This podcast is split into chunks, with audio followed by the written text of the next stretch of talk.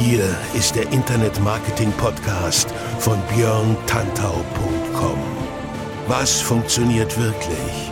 Und wie kannst du im Internet schon morgen viel erfolgreicher sein? Du hast die Fragen, hier bekommst du alle Antworten. Und jetzt dein Gastgeber im täglichen Kampf gegen Halbwissen, Mythen und Legenden im Internetmarketing, Björn Tantau. Hey, hallo und herzlich willkommen zur Ausgabe Nummer 92 vom Internet Marketing Podcast mit mir, Björn Tantau von björntantau.com. Heute habe ich eine besondere Episode für dich, denn heute habe ich einen Interviewgast. Das ist tatsächlich eine Premiere bei mir im Internet Marketing Podcast, weil ich normalerweise keine Interviewgäste habe. Aber in diesem Fall handelt es sich wirklich um einen Hochkaräter. Die Gelegenheit wollte ich mir nicht entgehen lassen. Es geht um Jen Choi. Wenn du nicht weißt, wer Jen Choi ist, Jen Choi ist erstens ein Typ, der sich richtig gut auskennt, ein cleverer Bursche und er ist Group Director für Deutschland, Österreich und Schweiz, also den Dachraum für die Bereiche FMCG, Retail, Entertainment und Media bei Facebook. Also jemand, der wirklich ganz dicht an der Quelle sitzt, jemand, der sich wirklich auskennt und jemand, der definitiv weiß, wovon er spricht. Und mit Jin habe ich am Rande der Online-Marketing-Rockstars, die kürzlich in Hamburg wieder mal fulminant über die Bühne gegangen sind, mit, keine Ahnung, 20 Millionen Teilnehmern oder sowas in der Art, irgendwie sowas, gesprochen und ein Interview geführt. Ein sehr spannendes Interview zum Thema Facebook Stories, was sich da tut, was da in den nächsten Monaten so abgehen wird und wo die Reise hingeht für Facebook und das Thema Facebook Stories. Ist wirklich ein cooles Gespräch geworden. Ich freue mich, dass ich Jin Joy kennenlernen durfte. Es war wirklich sehr amüsant. Das hört man, glaube ich, auch im Gespräch, dass wir beide uns da relativ gut amüsiert haben. Und ich gehe davon aus, dass das auch für dich, wenn du Facebook-Marketing machst, definitiv ein wertvolles Interview ist. Und deswegen will ich auch jetzt gar nicht mehr lange das Ganze an performen, anpräsentieren, anteasern, sondern einfach sagen, los geht's, ich starte das Video gleich. Ich habe es logischerweise aufgenommen beim OMR Festival, deswegen ist die Tonqualität ein bisschen anders, als du es hier gewohnt bist, aber das macht nichts, denn der Inhalt ist wirklich cool. In diesem Sinne, viel Spaß mit dem Interview mit Jin Choi zum Thema Facebook Stories. So, ich sitze jetzt hier mit Jin Choi, Director bei Facebook und wir sitzen heute bei der OMR, Online Marketing Rockstars Festival. Alle Jahre wieder, dieses Jahr 50.000 Leute und natürlich ist Facebook auch am Start. Ja. Und da habe ich mir netterweise die Gelegenheit nicht entgehen lassen, jemanden, der bei Facebook wirklich Ahnung hat und was zu sagen hat, mal zu fragen zum Thema Facebook Stories, was denn da so abgeht. Instagram Stories kennt ihr alle, ne? ist, ja, ist ja jetzt ehrlich gesagt schon äh, ein bisschen alter Hut. Ähm, aber Facebook Stories ganz fresh, ganz neu. Ähm, geht auch gut ab. Ich selber nutze auch logischerweise immer mehr die Facebook Stories. Und äh, zu dem Thema wollen wir uns heute mal entsprechend unterhalten. Erstmal, Jin, vielen Dank, dass äh, du Zeit hast für mich. Das die Zeit habe ich mir gerne genommen. Danke für die Einladung, lieber ja, Björn. Super, sehr gut, dass, dass, es, dass es klappt. Und äh, ähm, ja, fangen wir einfach mal an. Ne? Legen wir mal los mit dem ganzen Thema.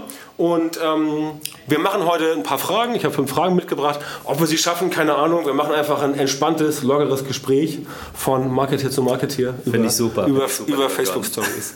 Aber als Einstieg fangen ja. wir mal an. Ähm, Facebook Stories, der Einfluss auf Facebook. Das heißt, welche Bedeutung haben die Stories mittlerweile für Facebook? Die Facebook Stories oder ich würde ich würd das Thema ähm, auf eine andere Ebene bringen wollen und zwar Stories an und für sich ja, äh, sind von äh, zentraler Bedeutung für die ganze Family of Apps. Das betrifft ja nicht nur Facebook, sondern auch Instagram und auch äh, die äh, Messenger Services und ähm, die äh, sind von immens großer Bedeutung. Wir kommen ja immer vom, vom, vom Menschen aus, äh, der die Produkte nutzt oder von den Menschen und den Communities, die die Produkte nutzen und dort hat äh, Stories sich in der Nutzung unglaublich exponentiell über die letzten Jahre entwickelt. Ne? Die Startbasis ja. war, wie du schon sagtest, genau. Instagram. Ähm, hat sich jetzt über die anderen Plattformen und Services äh, entsprechend erstreckt. Und äh, die nehmen besonders Stellenwert ein. Also wir versuchen das ganze Thema so in, auf drei Säulen zu sortieren. Das hilft uns so, die einzelnen Funktionen und auch die Vernetzung der Themen miteinander äh, äh, zusammenzuführen. Das eine ist natürlich der Feed. Der Feed ist äh, unheimlich wichtig, hat eine hohe Reichweite und äh, diverse, diverseste Formen, wie Inhalte dort geteilt werden, wie kommuniziert wird und auch wie Information und Haltung aufgenommen wird. Ähm, die Stories, wir erklären uns die, diesen als zweite Säule oder als dritte Säule, wenn man so möchte, ähm, da erklären wir uns den exponentiellen Nutzungsanstieg einfach dadurch, weil es einfach, ja, wie Sie sagen, Endgeräte und mobil ja, adäquat ja. Äh, funktioniert. Ja, die Stories sind erstmal ein Format, was äh, unheimlich schnell genutzt wird. Es ist sehr spontan und erfüllt so diesen äh, Wunsch äh, nach äh, ja, äh, nach spontaner Erfüllung von Kommunikationsbedarf oder auch sich mitteilen zu wollen. Ja, es ist spielerisch, es ist in der Art und Weise, wie Stories gestaltet werden können, den ganzen kreativen Elementen, mit der Interaktion. Genau. Ähm, Glaube ich einfach zeitgemäß. Ja, und das ist das, was die Leute halt auf dem mobilen Endgerät wollen. Und die dritte Säule, um die nicht zu vergessen, ist das äh, Messaging. Ja, wenn man dann natürlich diese drei Sachen nebeneinander stellt, äh, hat äh, das Thema Stories insofern eine besonders spezielle Funktion, weil das äh, wie so eine Querschnittsgeschichte als Format, der sich über alle drei Säulen hinwegzieht ja, und selber halt auch äh, aber eine neue Form von Kommunikationskanal darstellt. Genau. Mhm. Du hast eben diese spielerische erwähnt. Ähm, das äh, fällt natürlich ähm, bei Instagram jetzt schon sehr stark auf, ne? dass immer mehr Elemente dazukommen, wird ja auch ordentlich, ordentlich dran geschraubt. Mhm. Kann man davon ausgehen, dass das, dass das bei Facebook letztendlich eins zu eins immer nachgezogen wird? Oder guckt ihr da schon ganz genau drauf, ob die äh, Community auf Facebook darauf anders reagiert? Oder gibt es Sachen, wo ihr sagt, die sind bei Instagram zum Beispiel in den Stories drin, aber die würden sich für Facebook gar nicht lohnen im Sinne von, mhm. die Community reagiert dort anders? Ja. Ähm, ich glaube, ähm, dass die Art und Weise, wie, wie, wie die Stories genutzt werden, immer kontextual geprägt sein werden. Ja, ich glaube, dass natürlich Instagram als Plattform eine andere Community-Funktion bedient als Facebook, wo es äh, noch viel um Informationsaustausch und Connections mit, mit Bekannten, mit Communities, mit Freunden äh, ja. zu tun hat, wo man sich aber auch inzwischen halt aber auch viele äh, ja, Inhalte ähm, äh, zugänglich macht, äh, wohingegen Instagram zum Beispiel eher eine Community of Interest ist. Ja, um das genau. mal so ein bisschen zu simplifizieren. Und aus dem Kontext heraus, glaube ich, werden die Stories natürlich eine andere Koloration oder Färbung haben ja, und andere Features vielleicht äh, ähm, äh, deutlicher genutzt werden oder spezifischer genutzt werden.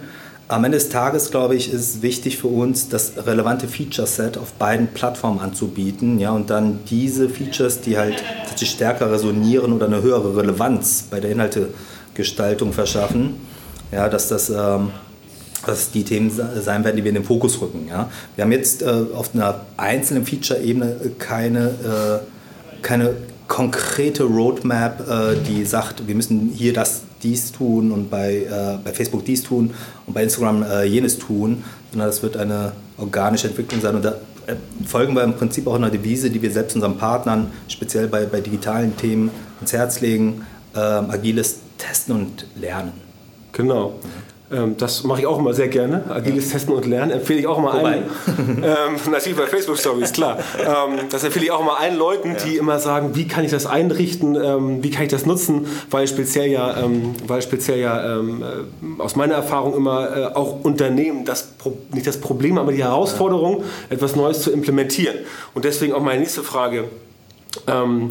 Äh, was sind denn aus deiner Sicht die ganz konkreten Chancen, die man als Unternehmen jetzt von Facebook Stories hat? Also mhm. für wen lohnt es sich und warum lohnt es sich? Ja, also man muss, ich glaube, das ist auch ein einfaches Prinzip und das hat sich auch äh, in der Entwicklung von neuen Medienkanälen gar nicht verändert. So, äh, Menschen bauen eine Mediennutzung auf, das mobile Endgerät oder die mobilen Endgeräte und Plattformen und Services haben das Mediennutzungsverhalten über die letzten 15 Jahre dramatisch verändert. Das ist ja wirklich eine exponentielle Reichweitenentwicklung und auch die Verweildauer inzwischen ist halt äh, von gewaltiger Länge. So als Marketer hat man ja die Zielsetzung, dass man bestimmte Dienstleistungen oder Produkte ähm, wie auch immer geartet, ideal und relevant äh, in eine Beziehung mit äh, Menschen bringen möchte. Ja? Äh, Konsumenten mit der Zielgruppe. So, und ähm, da habe ich halt als, als Auftrag, da wo die Mediennutzung stattfindet, Kontakte hergestellt werden können, ja, relevant zu kommunizieren. Und, und, und die Stories sind deshalb einfach so spannend, weil sie sich halt so exponentiell schnell entwickelt haben. Und ich glaube, dass es dann einfach äh, ja, für zeitgemäßes Marketing schon fast eine Verpflichtung ist, sich mit so dynamischen Kanälen auseinanderzusetzen. Und, und das gleichzeitig auch die Opportunität und auch die Herausforderung an Organisationen, weil die Mediennutzung äh, ja, mit so einem fast-moving Consumer so schnell davonzieht, genau. dass wir manchmal so die Herausforderung haben, sag mal, ich muss ja eigentlich noch Proof Points für die Nutzung äh, schon äh, zwei Jahre bestehender Kanäle erbringen, ja, und Richtig. dann ist schon wieder ein neuer Kanal genau. aufgemacht, ja, der sich genau. implementiert. Genau. Und äh, Herr Jemine, die vernetzen sich auch noch ja, über die verschiedenen Säulen und über die verschiedenen Plattformen hinweg, äh, was das Thema Attribuierung auch nochmal komplexer macht. Ja.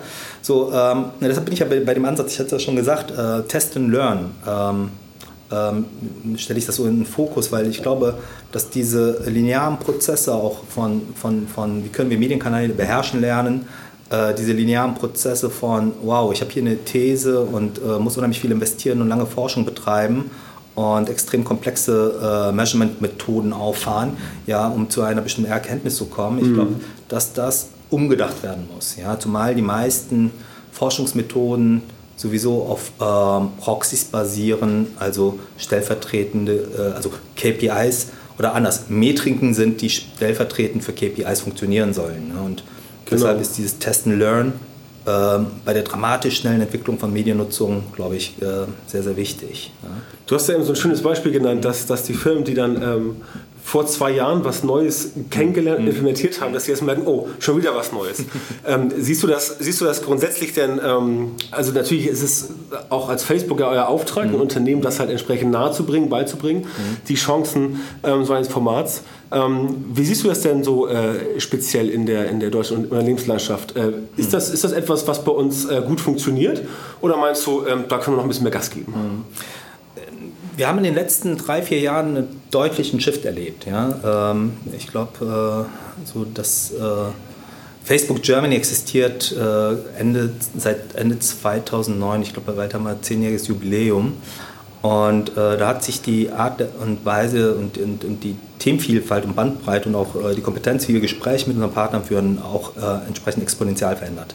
Sagen, dass Deutschland per Kultur unabhängig jetzt von Facebook, aber generell als äh, äh, kulturell eher dadurch geprägt ist, da müssen Wirkungsnachweise her. Mhm. Ja, wir brauchen Metriken, mhm. wir brauchen KPIs, wir müssen auch mal testen, bis wir uns der Investition sicher sein können. Es gibt andere Märkte, wie zum Beispiel ähm, im europäischen Land auch ähm, UK, die sind progressiver. Da hast du einfach so eine andere kulturelle Programmierung und bestimmte Themen lassen sich da schneller durch eine klare, logische Rationale mhm. ja, äh, umsetzen, äh, wohin du gegen hier doch tatsächlich eher auf den Proof Points ja. unterwegs bist.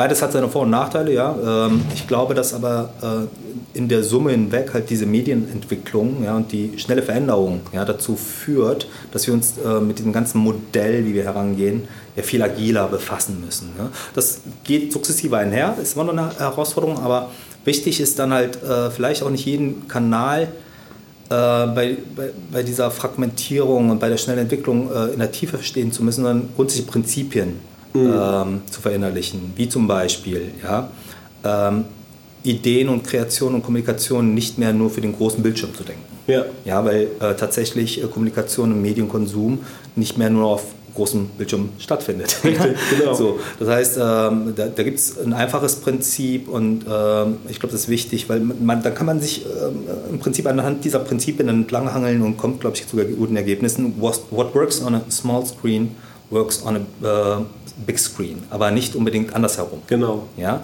Und das finde ich eigentlich auch eine ganz, ganz guter Aufhänger, weil genauso gut könntest du sagen, ähm, statt den großen Film zu denken, äh, haben wir die Chance, also große Film ist auch in Ordnung, den will ich auch nicht äh, unbedingt schlecht drehen, aber äh, jetzt haben wir auch die Chance, über große Ideen nachzudenken. Ja. ja dann hast du dann auch verrückterweise bei den Stories äh, auf allen unseren äh, Plattformen auch noch, ach wie verrückt, die Möglichkeit, äh, spielerische Elemente zu implementieren, deine Markenführung ein bisschen wie soll ich sagen, spontaner und entspannter zu realisieren ja. und dann auch noch mit Interaktion zu versehen. Genau. Ja?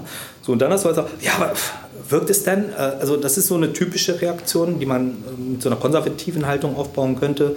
Ich würde eher dazu motivieren, hey, nutze die Chance, weil du baust Hammer Reichweite auf, du baust sie sehr schnell und kontrolliert auf. Ja. Und du kannst aber auch mit ganz kleinen Setups ausprobieren, wie bestimmte Konzepte und Ideen funktionieren. Ja, ja. Und äh, das Spielerische angehen. Und dieses Test and Learn ist eine riesen Chance für Marketers und Kreative, ja, ähm, quasi über einen Trial-and-Error-Pfad ohne große Investitionen, ja, sich auch ja. zu erproben genau. und viel über die Zielgruppe zu erfahren. Was sind denn aus deiner Sicht die wichtigsten Bestandteile, die eine Story wirklich erfolgreich machen auf Facebook? Ich glaube, dass aufgrund der Tatsache, dass äh, Stories noch schneller sind als der Feed, ja, dass du mit einer sehr klaren Botschaft kommen muss, noch schneller als im Feed. Ich glaube, dass du äh, in einer audiovisuellen Ausgestaltung äh, extrem immersiv sein solltest oder spielerisch oder originell. Du hast im Gegensatz zum Feed nochmal die Audiodimension, ähm, weil Stories tatsächlich äh, äh, bis zu 60 Prozent mit Sound on ja, mhm. äh, konsumiert oder genutzt werden. Ja. Äh, diese Dimension, die spielerisch ist, du, du kannst Interaktion in dieses vollformatige, vollflächige visuelle Bild, ja, was ja viel per se schon mal viel immersivere genau. Potenzial anbietet, direkte Interaktion anbieten und Call to Action. Ja, und äh, das sind genau die Optionen, wo du reingehst und äh, sehr schnell mit deinen Botschaften äh, und mit deinem Engagement äh, ja, dich verproben kannst. Ja. Das heißt aber, dass nach wie vor der Content und die Botschaft eigentlich eher das Zentrum sind. Es geht also nicht darum, diese Elemente, auch die spielerischen, in den Vordergrund zu packen. Also ich, ich würde jetzt persönlich behaupten, ja. es ist wichtiger, dass ich nach wie vor mit der, mit, der, mit der Botschaft durchdringe, als einfach irgendwas zu machen und darum dann irgendwie Ablenkung, ein bisschen clicky bunti und Verpackung schön. Also es geht dann doch eher hm. im Kern um die Message. Ich würde sagen, das kommt auf die Marketing-Zielsetzung an, weil die Stories funktionieren als Format oder als Kanal nicht anders als, als andere Kanäle. Ja. Ich glaube, dass es wichtig ist und, und, da sollte man sich auch nicht beirren lassen, ja. trotz Fragmentierung und trotz Veränderung der, der, Mar äh, der, der Mediennutzung. Eine Marketing-Zielsetzung und Markenkommunikation folgt immer klaren Business-Zielen. Mhm. Ja, und ich glaube, da wird sich auch in den nächsten Jahren nicht gravierend was ändern. Ja. Technologie hilft uns, das vielleicht persönlicher zu machen oder Customer Centricity ähm, durch Erhebung von Daten ähm, stärker zu forcieren. Aber am Ende des Tages muss ich wissen, sag mal, äh, äh, was habe ich da eigentlich vor? Ja, ist eine neue Marke, die ich launche und wo ich einfach eine Markenbekanntheit aufbauen möchte. Ist es ein Absatzimpuls, den ich auslösen möchte? Möchte ich Sortimentserweiterung pushen oder Bestandskunden äh, zu weiteren Trials äh, führen? Ja, ähm, ich glaube, dass das äh, bei der Gestaltung natürlich eine zentrale Rolle spielt. Ja, wenn ich eine Trial-Botschaft habe innerhalb von Stories oder vom Feed, das ist ja auch dann wiederum das Format, mhm. äh, fast egal, dann muss ich auf andere Kriterien achten und andere Botschaften kommunizieren. Ja, ja das ist äh, auf der Ebene, äh, vielleicht klingt das fast boring für, für manche Zuhörer, äh, das ist von der Hervorgehensweise klassisch. Die Exekution über die einzelnen Kanäle hinweg, äh, die ist dann nicht mehr zwingend klassisch. Ja. Aber die strategische Ableitung bleibt die gleiche. Okay, okay. Was, was meinst du, was hat das alles für einen langfristigen Einfluss auf den Content an sich? Also wie, wie wird sich das ganze Thema Inhalte erstellen, Inhalte verteilen verändern, ganz mhm. konkret? Was ist deine, deine Einschätzung? Ähm, ich glaube, dass wir anders über Markenführung nachdenken müssen. Ja, äh, es gibt ja diese klassische Markenführungsdenke, die ähm, große Markenbilder in den Köpfen der Konsumenten verankern möchte, äh, eine äh, Value Proposition formuliert, äh, die ja, in der Vergangenheit gerne äh, zwei Dekaden, drei Dekaden ja. Ja, äh, fortgetragen wurde. Ich glaube, dass die Erlebnismomente und die Erwartungshaltung der Konsumenten an Kommunikation und auch an Produkten deutlich gestiegen ist. Ja, ich glaube, dass Produktrealität und Produktinnovation ähm, sich immer mehr am Produkt versprechen, was über Marketing ausgelöst wird, ja, dass das immer kongruenter werden muss. Ja. Ja, das heißt, auch die Produktion muss eine gewisse Agilität aufweisen ja, ja. und das Produkt. Ja. Ähm, das ist, glaube ich, eine Sache, die wichtig wird. Und der Marketer wird zunehmend, äh, natürlich abhängig von der Industrie, in unterschiedlich schnellen Zyklen, äh, und in unterschiedlicher Fragmentierung lernen müssen, ähm, ich glaube, Markenerfahrungsmomente aufzubauen. Mhm. Ja, das kann auch nach wie vor ein großer Film sein. Ja? Ich glaube nur, dass die Rolle des großen Films dann halt entsprechend äh, sich relativieren wird. Ja? Und ich glaube an, an viele Mikroberührungspunkte, die ganz entscheidend sein können, weil halt auch die Mediennutzung viel schneller und flüchtiger geworden ist. Ja, siehe Stories. Ja, ja. genau. Und ähm, das hat, wird auch natürlich, äh, das kann, das kann je nachdem, welcher Industrie und mit welcher Zielgruppe man sich befasst oder, oder welche Industrie man sich befindet, unterschiedliche Ausprägungen und Konsequenzen haben. Ja, ich glaube, je jünger eine Zielgruppe ist, desto mehr wird man auf die äh, Anforderungen eines, einer jungen Zielgruppe auch entsprechend eingehen müssen und der Bedarf an noch schnellerer Kommunikation ja, ist gesteigert. Mhm. Ja, da kann es durchaus sein, dass äh, man sich auch darüber Gedanken macht, ob die Story-Kreation etwas ist, äh, was unmittelbar in den äh, organisatorischen Ablauf eingebunden werden muss. Ja, ich sage nicht, dass es unbedingt eine interne Organisation sein muss, aber da geht es auch um agile Prozesse. Ja, und äh, es gibt immer noch Organisationen und Partner, da haben wir für, äh, ja, wenn wir gemeinsam äh, an, an bestimmten Kampagnenthemen arbeiten, Approval-Prozesse für ähm, 10 Sekunden, wo ich sage halt, wow, das ist so das Gegenteil von agil. Und da, da, da müssen wir schon äh, alle gemeinsam dran schrauben, dass sich das verbessert und agiler wird. Aber da zieht ihr am selben Strang, ne? Also da gibt ihr auch ja, ordentlich, ja, ja. Support und so, ne? Ja, natürlich. Ja, auf jeden Fall.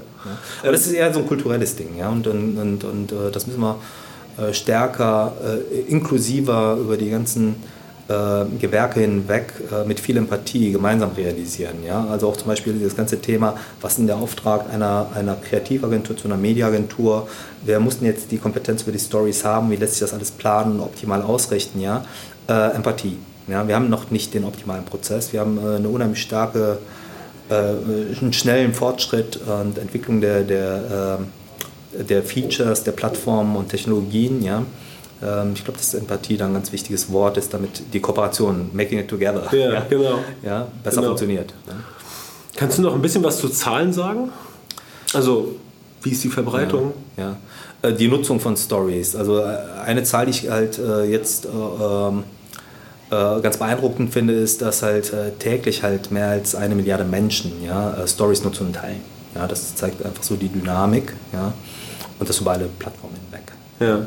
Und äh, das ist allein schon eine Dimension, wo ich sage, äh, das hat für mich was mit Opportunität und Sorgfaltspflicht gleichermaßen zu tun. Ja? Als, als Marketeer, wenn ich heute äh, äh, Kommunikation betreiben möchte, darf ich sowieso mobil nicht aus dem, äh, außer Betracht äh, lassen. Und da muss ich mich auch mit so Formaten wie Stories befassen, ja, weil das einfach, da, das ist das, was der Konsument ja, sucht und wo er sich aktiv zeigt. Ja. ja. Das heißt aber auch, äh, dass Influencer-Marketing noch wichtiger wird, ne? oder? Weil das ist ja letztendlich, wenn man es mal von Instagram adaptiert, ja. dann das ist ja da auch eine treibende Kraft. Ja, natürlich. Also auch das ganze Thema des Creators äh, für den wirtschaftlichen Erfolg, also in unserer Lingo, ja. äh, Creators oder auch Influencer ähm, Marketing äh, ist here to stay. Ja?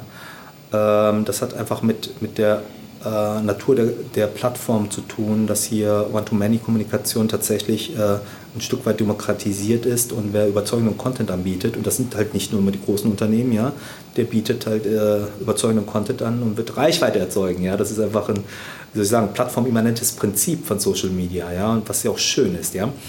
Ähm, was allerdings passieren wird, ist, dass Creators und Influencer sich gemeinsam mit uns in, äh, im Hinblick auf Marketing, Marketing-Erfolg und wie können ähm, Marken auch in der Kooperation mit Influencern besser kooperieren, dass wir da eine äh, extreme Professionalisierung über die nächsten Jahre erfahren werden. Ja, ja.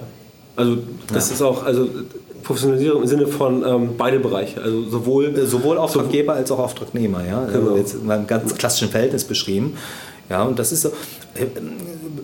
Das ist so äh, wie äh, das frühe Musikfernsehen mal irgendwann gestartet ist, ja. Und ähm, die, die erste Generation der VJs war eine andere Generation von VJs, die später gekommen sind. Okay. Ja? Und das war auch äh, auf der Formatebene der Entwicklung einfach mal so, so, so einen Vergleich zu zeigen, der in der ja. Vergangenheit liegt, ja. Das hat sich extrem professionalisiert ab einem gewissen Zeitpunkt. Ja. Das ist ein schöner Vergleich, ja. dass du das. Dass Aber schneller. Guck mal, die, das Flugzeugmarken ist jetzt fünf Jahre alt und äh, das Musikfernsehen hat sich äh, entwickelt äh, in einer Spanne 85 bis 2010 äh, und dann war es ja auch eher äh, so eine ja, äh, abnehmende Industrie. Ne? Genau, genau. genau, Aber das war eine Spanne, in der sich halt unheimlich viel getan hat. Wir haben jetzt, glaube ich, in den letzten drei, vier Jahren schon im Influencer-Marketing so viel Entwicklung gesehen, die spannend ist. Ne? Äh, und das ist auch ein Teil natürlich, den wir mit äh, ähm, erzeugt haben, durch die Möglichkeit unserer Plattform, durch die, ja. die Natur unserer Plattform und äh, wo Stories natürlich auch eine spannende Rolle für Marken und Werbetreibende spielen. Ne? Fernsehen ist ein schönes Beispiel, finde ich, ja. ähm, was mich zu meiner nächsten Frage überleitet. Glaubst du, dass die, dass die Entwicklung zu Konsum von ausschließlich Hochkantinhalten gehen wird irgendwann mal? Also kann, Glaubst du, dass es möglich ist, dass wir irgendwann mal vor, nicht mehr vor 16 zu 9 äh, Geräten sitzen, um was zu konsumieren, also ähm, im normalen mhm. Leben, ähm, dass es möglicherweise sich ändern kann, weil vertikales Video ähm, war ja bis vor ein paar Jahren quasi undenkbar. Ich, ich erinnere mich mhm. noch so an YouTube-Videos, wo Creators, die Videos gemacht haben, da gesagt haben, wie könnt ihr nur ähm, hochkant, das geht gar nicht. Mhm. Und mittlerweile ist es ja durch die Stories, sowohl Facebook mhm. als auch Instagram, mhm. definitiv sagen wir mal, salonfähig geworden. Mhm. Glaubst du, das wird sich noch stärker manifestieren in der Gesellschaft? Die Anzahl der vertikalen Videos wird steigen. Ja, das ist, ist einfach der Nutzung geschuldet. Die, die Leute wollen das ja. Und, und die Inhalte, die dann vertikal in der, im vertikalen Nutzungskontext angeboten werden, funktionieren auch besser. Ja. Auf der anderen Seite hast du halt eine horizontale Nutzungssituation und äh, ich schaue gerne abends auch per VOD Filme. Ja. Äh, da finde ich das breite äh, äh Format 16 zu 9, das klassische Format, für einen Film hat eine andere Inszenierungsmöglichkeiten. Genauso wie Vertikal natürlich auch andere Inszenierungsmöglichkeiten hat. Ich glaube, dass es so einen, Bereich geben wird, äh, wo das Thema, das ist ja Aspect Ratio, mhm. ja, technisch formuliert, ja, dass diese, diese äh, Aspect Ratio Fragestellung automatisiert gehandelt werden kann. Ja? Du ja. hast einen Content, den drehst du vielleicht in 16 zu 9 und äh, schaffst bestimmte äh, Areas innerhalb Signaturen innerhalb dieses Bildausschnitts, der vertikal fokussiert wird, wenn es ein vertikaler Anlass ist ja, oder Umfeld ist. Und dann wird es äh, auch äh, bestimmten Content geben, äh, Film, der wird vornehmlich meines Erachtens auf 16 zu 9 gedreht werden. Das ist ja auch in Ordnung. So, und wenn du halt Longform mit auf dem Handy guckst, ja, dann tust du dir selbst einen Gefallen und schwenkst dein Handy. Genau. Ja, also Richtig. Nur das machen viele nicht mehr. Ach, das machen viele auch. Und zwar, wenn der Longform-Content äh, halt äh, äh, auf dem Sofa gerade so vernünftig ist. Oder ich stream's halt dann auf einem, auf einem großen Bildschirm. Genau. Oder schaue halt, äh, also ich schaue sehr viel, ehrlich gesagt, Longform, querformatig. Schaue ich auch. Aber man merkt es zum Beispiel bei. bei Aber schneller Kommunikation nicht. Also wenn ich genau, unterwegs bin, drehe ich ja. das Handy nicht. Ne? Genau. Dann halt vertikal. Man, man merkt es ganz speziell bei ähm, Aufführungen in der Schule. Ja. Ja, das, äh, wenn man Kinder hat, kann man das äh, ver, verfolgen. Ja. Äh, noch vor vier Jahren haben die Leute tatsächlich, wenn sie was aufgenommen haben, ihr Handy auch noch äh, gedreht, also horizontal. Mhm. Mittlerweile machen viele tatsächlich so und machen es vertikal. Das heißt, ja. Da sieht man schon, wie diese, wie diese Nutzung wirklich auch äh, eindringt, gewohnt durch die Formate. Ja, auf jeden Fall eine spannende Geschichte. Ja. Ja, ich denke, da haben wir erstmal das Wichtigste besprochen. Lieber Jin, ich danke dir, ich danke dir für das Interview. Super coole Sache. Ja. Und ähm, ich bin gespannt. Da kommt noch eine ganze Menge cooles Zeug ja, bei Facebook, ja. bei den Stories. Ich hoffe so. Ja, ich hoffe, klar. ich konnte helfen. Lieber Björn, vielen Dank für die Einladung. Hat Spaß gemacht. Sehr schön. Dankeschön. Okay. Ciao.